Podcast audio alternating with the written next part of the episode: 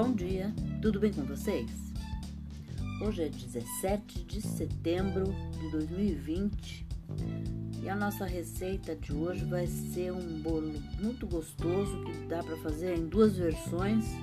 A primeira é um cookie e a segunda a mesma receita que você só vai trocar o glacê, a cobertura. É o amor em pedaços, tá?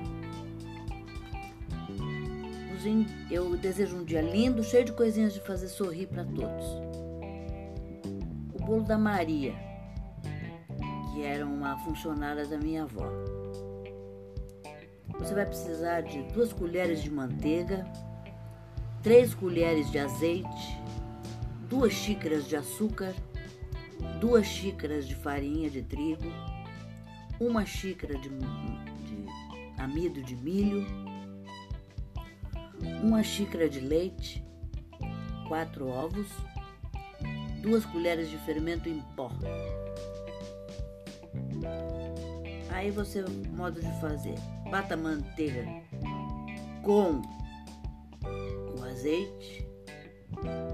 O azeite aqui não é o azeite de oliva, é óleo mesmo.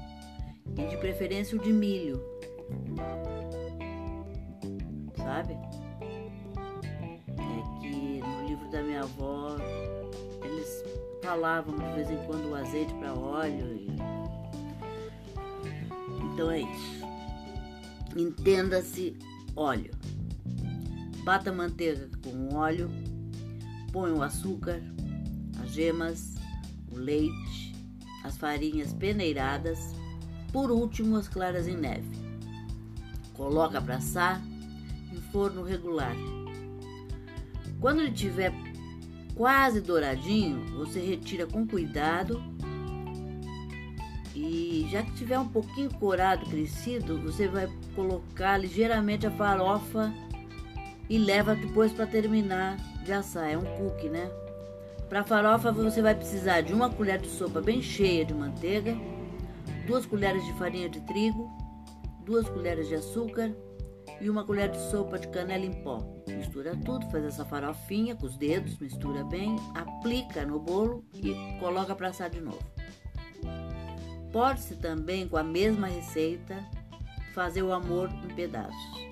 Só que para este, depois de assado, você emprega um glacê com açúcar de confeiteiro, que você pode pegar um prato fundo cheio, com o suco de, dois, de duas a três laranjas coadas. Espalha-se quando o bolo ainda estiver quente. Aí você corta em losangos. E fica uma delícia, uma boa dica para o teu lanche da tarde, para o final de semana, tá bom? E essa receita de hoje, espero que vocês gostem e até amanhã se Deus quiser.